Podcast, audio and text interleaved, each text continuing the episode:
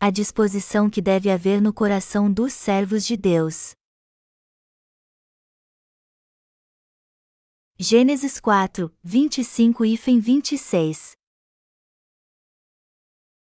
Tornou Adão a coabitar com sua mulher, e ela deu à luz um filho, a quem pôs o nome de Sete, porque, disse ela, Deus me concedeu outro descendente em lugar de Abel, que Caim matou. A Sete nasceu-lhe também um filho, ao qual pôs o nome de Enos, daí se começou a invocar o nome do Senhor. No texto bíblico deste capítulo, está escrito que quando Sete teve Enos, o homem finalmente começou a invocar o nome de Jeová. Por que exatamente naquele tempo se começou a invocar o nome do Senhor? Porque foi somente a partir daí que o homem finalmente começou a ver a sua fraqueza. Ou seja, ele reconheceu que era fraco, fadado a morrer por causa dos seus pecados e de sua fraqueza. Ele finalmente começou a olhar para si mesmo, reconhecendo que não possuía virtude e nem mérito algum por si próprio, mas que era apenas fraco e pequeno. Como passou a perceber sua fraqueza, ele não teve outra alternativa a não ser confiar em Deus, e é por isso que a Bíblia diz nesse texto que o nome do Senhor Jeová, enfim, começou a ser invocado. Somente quem consegue enxergar sua própria fraqueza começa a invocar o nome de Jeová. A condição em que todo ser humano se encontra é de morte por causa dos seus pecados. O que é a humanidade? O que é a vida? O ser humano não tem escolha senão ser destruído e amaldiçoado por seus pecados. Ele não possui mérito algum, nem físico e nem espiritual. As pessoas geralmente dizem que o homem é a coroa da criação e que ele é a criatura mais preciosa dentre todas. Porém, o homem não é em nada melhor do que qualquer outra criatura. Na verdade, todo ser humano é descendente de Adão, uma semente de malignos que merece morrer por seus pecados. É por isso que a Bíblia declara, portanto, assim como por um só homem entrou o pecado no mundo, e pelo pecado, a morte, assim também a morte passou a todos os homens, porque todos pecaram. Romanos 5 horas e 12 minutos. Quando nos colocamos diante de Deus, todos nós somos imperfeitos. De todas as pessoas deste mundo, ninguém pode dizer que é perfeito, nenhum sequer. A natureza do homem é aquela que o faz viver como um lobo sanguinário, cometendo todo tipo de pecado segundo seu instinto carnal, e é justamente por isso que a Bíblia diz aqui que aqueles que reconheceram sua condição miserável finalmente começaram a invocar o nome do Senhor. Depois da morte de Abel, Deus deu a Adão e Eva um outro filho chamado Sete, para continuar com a linhagem de fé, e Sete teve um filho e o chamou de Enos. O nome Enos é Enos em grego, que significa um homem mortal. Portanto, este nome nos mostra que o homem certamente morreria por seus pecados. Quem dentre nós nunca deu um nome feio a um de nossos filhos? Mesmo assim, Sete deu ao seu filho uma esperança e um nome bastante adequado, pois quando olhou para seu filho e para si mesmo, ele compreendeu que ambos iriam morrer perante Deus, é por isso que está escrito aqui que quando Enos nasceu de Sete, o homem finalmente começou a invocar o nome do Senhor. Isso significa que quando ele olhou para sua própria fraqueza, ele reconheceu que Deus estava vivo, e passou a invocá-lo e a confiar nele. A não ser que o homem comece a reconhecer sua própria fragilidade, ele não vai precisar confiar em Deus. Porém, quando ele descobrir a si mesmo, reconhecendo que é fraco demais e, portanto, destinado a morrer tanto física como espiritualmente, ele também verá que não tem outra escolha a não ser invocar o nome de Jeová e viver confiando nele. Aqueles que não conseguem ver sua real natureza não invocam o nome de Deus e nem tentam confiar nele. Assim como Sakyamuni tentou resolver tudo por si mesmo ao declarar: Somente eu sou santo no céu e na terra, aqueles que não conseguem enxergar sua verdadeira natureza nem tentam buscar a Deus vivem com soberba em sua presença. Mas que mérito o ser humano tem? Na verdade, todos somos seres mortais, cuja morte é inevitável. Mas as pessoas deste mundo ainda não perceberam que são iguais a Enos, e é justamente por isso que elas se exaltam a si mesmas. se pudéssemos ver como o nosso eu é fraco, ou seja, se reconhecêssemos que cometemos inúmeros pecados levados pela luxúria da nossa carne, que não fazemos o bem como Deus quer que façamos, mas, pelo contrário, só praticamos o mal contra a vontade de Deus, então passaríamos a invocar o nome do Senhor. Quando alguém começa a invocar o nome de Jeová, isso mostra que ele passou a confiar em Deus. Mesmo nós que cremos no Evangelho da água e do Espírito não devemos nos esquecer de que nossa carne ainda é como a de Enos. Jamais devemos esquecer que no início fomos amaldiçoados por nossos pecados e destinados a ir para o fogo eterno do inferno. Todos estavam fadados a morrer por seus pecados, não importando o quanto fossem virtuosos e famosos. Todos os homens renomados, os heróis e os diversos líderes religiosos que já viveram nesta terra, e os que ainda vivem, são também meros mortais e todos estão destinados a morrer por seus pecados. Somente quando começamos a conhecer bem a nós mesmos é que passamos a buscar a Deus e invocar seu nome. Nossa verdadeira essência como seres humanos é a mesma de Enos. Mas e você? Você sabe que é assim? Ao longo da nossa vida geralmente nos esquecemos de quem realmente somos. Só fomos salvos porque o Senhor nos salvou através do Evangelho da água e do Espírito. Se nosso Senhor não tivesse feito isso, nós continuaríamos sendo completos inúteis. Que mérito teríamos em nós mesmos? Porque seríamos melhores que os animais, e que grande virtude haveria em nós? Todo ser humano é exatamente igual a Enos. A Bíblia nos diz que foi quando Enos nasceu que finalmente se começou a invocar o nome de Jeová. Porque foi somente após isso que começaram a invocar o nome do Senhor. Quem os ensinou o nome de Jeová? Foi Adão que os ensinou. É por isso que Adão e Eva sabiam muito bem quem era Deus, pois haviam estado com ele. Mesmo depois de Enos ter nascido, Adão e Eva continuaram a ter mais filhos. Já que Adão viveu até os 930 anos, ele teve muito tempo para ter mais filhos. Quantos filhos a mais ele deve ter tido ao longo de todos estes anos então? Não devemos nos esquecer nem por um momento que não podemos evitar o pecado por causa da nossa fraqueza e nem a morte por causa deste pecado. Sócrates nos deixou uma frase famosa: Conheça a ti mesmo. Se ele conhecesse o texto bíblico deste capítulos, ele seria mais específico, dizendo: Conheça a ti mesmo, pois você é Enos.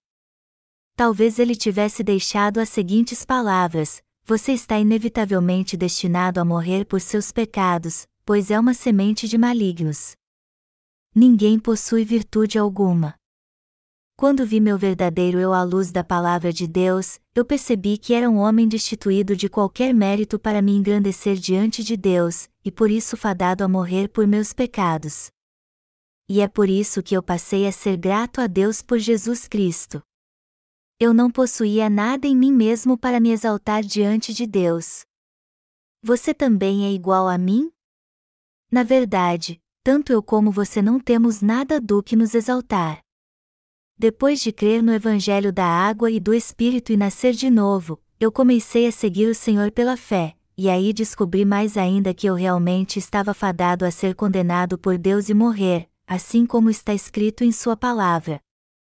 É por isso que eu sou profundamente grato a Deus por salvar alguém como eu através do Evangelho da água e do Espírito. Nossa vida era tão inútil e pecávamos sempre, mas mesmo assim o Senhor salvou pessoas como nós através do Evangelho da água e do Espírito. E quanto mais eu afirmo isso pela fé, mais eu me sinto profundamente grato. Eu cria que o cristianismo do mundo tinha se tornado uma mera religião, mas nunca tinha entendido esta verdade. Já faz 30 anos que eu creio em Jesus. Qualquer um que tivesse levado uma vida religiosa por tanto tempo deveria ter se tornado até hoje um homem santo e digno de respeito aos olhos dos outros, ou seja, se eu tivesse crido em Jesus como qualquer outro religioso do mundo, eu deveria ter me tornado um homem cheio de virtude até hoje, mas quando olho para mim mesmo, não vejo nada que tenha se tornado santo e nem vejo nenhuma grande mudança em meu caráter. Pelo contrário, quanto mais o tempo passa desde que nasci de novo, eu olho para mim mesmo e me sinto muito mais inclinado a admitir que vivi sem conhecer meu verdadeiro eu e era muito ingrato com Deus. Eu também estava destinado a morrer, e mesmo assim o Senhor me salvou derramando sobre mim a graça do seu Evangelho da água e do Espírito, e por isso não me resta mais nada a não ser agradecer a Deus. Para as religiões do mundo, não faz nenhum sentido que as falhas de alguém sejam ainda mais expostas conforme o passar do tempo. Portanto, todos os que invocam o nome de Jeová são os que veem sua própria fraqueza, e os que fielmente seguem o Senhor também são os que admitem sua fragilidade. Ao fazer a obra de Deus, aquele que não conhece a si mesmo tenta apenas enganar a Deus com uma farsa. Por conseguinte, os que seguem o Senhor fielmente sem hipocrisia são totalmente cientes de sua fraqueza.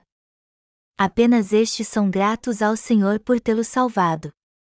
Eles reconhecem que estavam destinados a morrer por seus pecados, e são gratos a Deus por usá-los como instrumentos para fazer sua boa obra, tornando-os assim pessoas que seguem fielmente ao Senhor.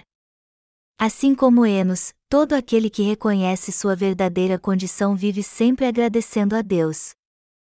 Os servos de Deus também deveriam compreender sua fragilidade e ao invés de se considerar especiais, eles deveriam reconhecer que são totalmente inúteis e destinados a morrer, embora Deus ainda procure estas pessoas e as encontre. É justamente por nossa existência ser tão frágil que o Senhor nos salvou de todos os nossos pecados, maldições e fraquezas. Melhor dizendo, não é porque você é melhor que os outros irmãos da fé que Deus o levantou como líder em sua igreja, nossos irmãos também deveriam estar bem cientes de sua natureza frágil. Leva um longo tempo para você fazer parte da Igreja de Deus e seguir seus líderes após receber a remissão de pecados crendo no Evangelho da água e do Espírito. Por isso, aquele que consegue se ver como realmente é geralmente passa a fazer parte da Igreja de Deus porque quando passamos a reconhecer que nossa é fraca natureza que tentamos nos unir à Igreja e viver pela graça de Deus. No entanto, o que acontece até alguém alcançar este entendimento?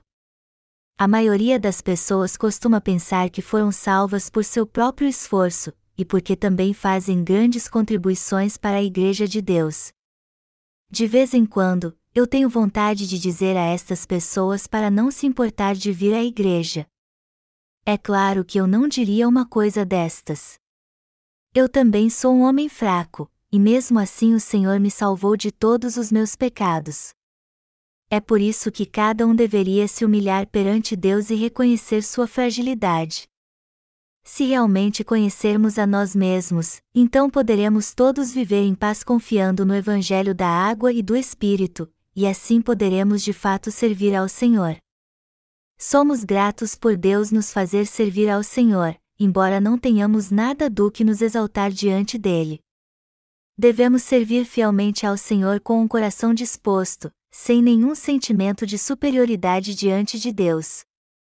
O que nos leva a nos sentir tão insatisfeitos, já que Deus nos salvou e nos fez seus servos, embora nosso destino fosse morrer por nossos pecados? Se Deus nos leva a fazer sua obra, então devemos ser gratos e fazer tudo o que nos é ordenado. E deveríamos ser gratos mesmo se Deus nos ignorasse. É isso que um servo deve fazer, pois como pode um escravo se levantar contra seu próprio senhor? Devemos ter em mente que o homem é um ser indubitavelmente mortal. Nenhum ser humano se exaltar além da sua própria mortalidade. Se um servo de Deus reconhece que é Enos, então ele deve apenas trabalhar fielmente por seu mestre usando todo o seu potencial e não exaltar a si mesmo diante de Deus. É assim que os justos vivem, exaltando a vontade de seu Senhor. Os justos deveriam ser gratos simplesmente pelo fato de que podem crer no Evangelho do Senhor e servi-lo. Já que Deus salvou seres mortais cujo destino era morrer por seus pecados, como eles deveriam ser gratos por poder servir a seu Salvador? É assim que os servos de Deus são. Normalmente, alguém que foi salvo há pouco tempo de seus pecados por crer no Evangelho da água e do Espírito tenta se exaltar. No entanto, quando ele passa a reconhecer como Deus salvou alguém tão inútil como ele, ele começa a servir ao Senhor com gratidão, percebendo como é maravilhoso fazer sua vontade. É correto os servos de Deus lutarem para exaltá-lo de todas as formas. Isso mostra que eles não têm nenhuma intenção de exaltar a si mesmos.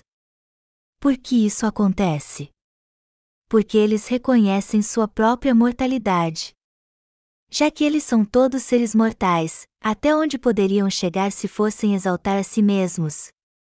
Nós não temos nada do que nos exaltar. Nós valemos o que, já que somos seres mortais destinados a morrer, não importa o quanto nos exaltemos, devemos exaltar apenas quem merece ser exaltado. É Jesus Cristo, que veio pela água e pelo Espírito, quem devemos exaltar com nossa fé. Na Bíblia, nossos pais na fé eram muito bons em colocar nomes em seus filhos que levavam significados importantes. Por exemplo, o nome Enos significa um homem mortal, ou seja, um ser fraco. E isso mostra que o ser humano não vive sem pecar. O nome Abel, por outro lado, significa sopro, e sua etimologia é a mesma das palavras vaidade, vazio e névoa. Isso significa que, embora sejamos seres vãos que logo desaparecem como uma neblina, quando cremos em Jesus Cristo, que veio pela água e pelo Espírito, e damos nossa oferta de fé ao Cordeiro de Deus, nós recebemos a remissão dos nossos pecados. O conceito de servo tem sido mal empregado no cristianismo hoje em dia. A palavra servo de Deus é amplamente usada como um título honroso. Mas o significado original da palavra servo é escravo. Ela se refere a alguém inferior e desprezado. Quem são os verdadeiros servos de Deus? Que tipo de coração os servos de Deus devem ter? Os servos de Deus são os que creem no Evangelho da água e do Espírito, reconhecem inteiramente que foram destinados a morrer por seus pecados e que sua vida era completamente inútil. Um servo de Deus é alguém que conhece sua própria fraqueza, e por causa disto crê no Evangelho da água e do Espírito e vive pela fé em Deus. É alguém que não consegue viver se for abandonado por seu mestre, e que conhece muito bem sua condição, reconhecendo que nada tem a dizer se seu mestre resolver tirar sua vida. É assim que os servos de Deus são, e esse é o tipo de coração que todo servo de Deus deve ter. Contudo, o termo servo de Deus está sendo usado de forma abusiva no cristianismo atualmente. Aqueles que não passam de seres mortais, que não podem evitar a morte por causa dos seus pecados, estão se exaltando demais. É algo insuportável vê-lo se engrandecendo tanto. Para quem um servo deve viver? A quem um servo deve exaltar? Ele deve exaltar a si mesmo? Não, um servo deve exaltar seu mestre. O apóstolo Paulo disse: Portanto, quer comais, quer bebais ou façais outra coisa qualquer, fazei tudo para a glória de Deus. 1 Coríntios 10 horas e 31 minutos. Paulo também cria que não importava o que acontecesse com ele, contanto que o evangelho fosse beneficiado. Foi por isso que ele disse: Tanto sei estar humilhado como também ser honrado, de tudo e em todas as circunstâncias, já tenho experiência, tanto de fartura como de fome, assim de abundância como de escassez. Filipenses 4 horas e 12 minutos. É claro que os servos de Deus podem muito bem ser ricos. Mas se eles levarem uma vida abastada num país muito pobre, a ganância entrará facilmente no coração dos moradores locais, fazendo com que eles queiram ouvir a palavra de Deus, e os servos de Deus sofrerão o risco de ser roubados. Em relação à questão de como devemos viver, a resposta mais simples é que devemos todos viver para o bem do Evangelho. Os servos de Deus nunca devem esquecer que, por natureza, são totalmente inúteis, mas que agora estão trabalhando para o Mestre. Primeiro, um servo de Deus deve saber exatamente qual é o desejo de seu Mestre. Ele deve ouvir atentamente para saber a vontade do Mestre, além de cumprir fielmente com todas as tarefas determinadas, mesmo quando o Mestre não estiver olhando. Como alguém pode se tornar este servo então? Isso só é possível quando a pessoa reconhece sua inevitável mortalidade e passa a conhecer e crer no Senhor que salvou alguém tão frágil como ele. São estes que se tornam servos de Deus e invocam o nome de Jeová. Fazer um espetáculo suntuoso, provocar muito tumulto, erguer as mãos e gritar como fanáticos, não é isso que um servo de Deus faz. Um verdadeiro servo conhece o desejo de seu mestre, lê seu pensamento, ouve a sua palavra, obedece aos seus mandamentos e vive apenas para agradá-lo. Um servo de Deus deve conhecer a si mesmo. Aquele que não conhece a si mesmo não pode se tornar um servo de Deus. Aquele que ignora sua verdadeira natureza e se considera muito bom é alguém em quem Deus tem dificuldade de trabalhar em seu coração. Por outro lado, Deus considera mais fácil usar alguém que conhece seus limites. Por quê? Porque os que não se acham dignos de fazer o que Deus lhes manda são mais fáceis para o Senhor trabalhar, e, porém, os que possuem muito de si mesmos consideram um insulto quando Deus lhes pede para fazer algo difícil, e por isso se recusam a fazer sua vontade. O primeiro é um servo de Deus que não se acha tão digno. Se ele tivesse tanto mérito assim, por que ele seria um servo ao invés de ser o líder que poderia ser? Quando as pessoas recebem a remissão de pecados, muitas delas se acham dignas demais, mas, na verdade, não passam de reles seres mortais. Não possuímos mérito algum em nós mesmos. Tanto você como eu não temos absolutamente nada com que nos exaltar.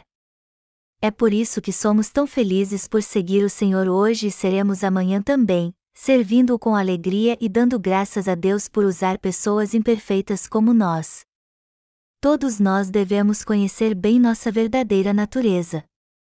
Ao contrário do que Menso alegou, que a natureza humana é fundamentalmente boa, a Bíblia nos ensina claramente que, em nossa verdadeira natureza, somos pecadores que fatalmente seríamos condenados. Os que conhecem bem a si mesmos e invocam o nome do Senhor são os que verdadeiramente creem em Deus de forma correta. Nós também devemos reconhecer que somos como Enos. Todos os seres humanos são Eno e somos destinados a morrer como seres mortais. Ao compreendermos isso, deveríamos invocar o nome de Jeová e confiar nele, que é a coisa certa a fazer. Sem saber disso, nenhum de nós pode seguir o Senhor até o fim. Se quisermos crer em Deus, segui-lo e servi-lo, devemos começar nossa vida de fé conhecendo a nós mesmos primeiro. Somente então nosso coração se humilhará e aí poderemos dar graças a Deus, seguindo-o até o fim e servindo-o fielmente. Já que o Senhor nos salvou quando estávamos destinados a morrer, devemos ser gratos a Ele quando Ele nos fizer participar da obra da salvação de almas, qualquer que seja a posição que Ele nos coloque. Se alguém não reconhecer isso, então ele não é qualificado para ser um servo de Deus nem para pregar o Evangelho, mas está definitivamente vivendo para si mesmo. Mesmo que sejamos todos mortais, Deus é glorificado em nós, e então, à vista disto, que bem algum poderíamos ter se fossemos buscar apenas nossos próprios interesses? Eu sou muito grato a Deus pelo Senhor ter nos salvado e livrado da morte certa. E eu agradeço a Ele por nos permitir servi-lo. Não importa onde Ele nos coloque, eu sou grato a Ele pelo simples fato de Ele nos permitir servi-lo. Eu agradeço a Deus por nos ter como seus próprios servos, e não como servos do mundo.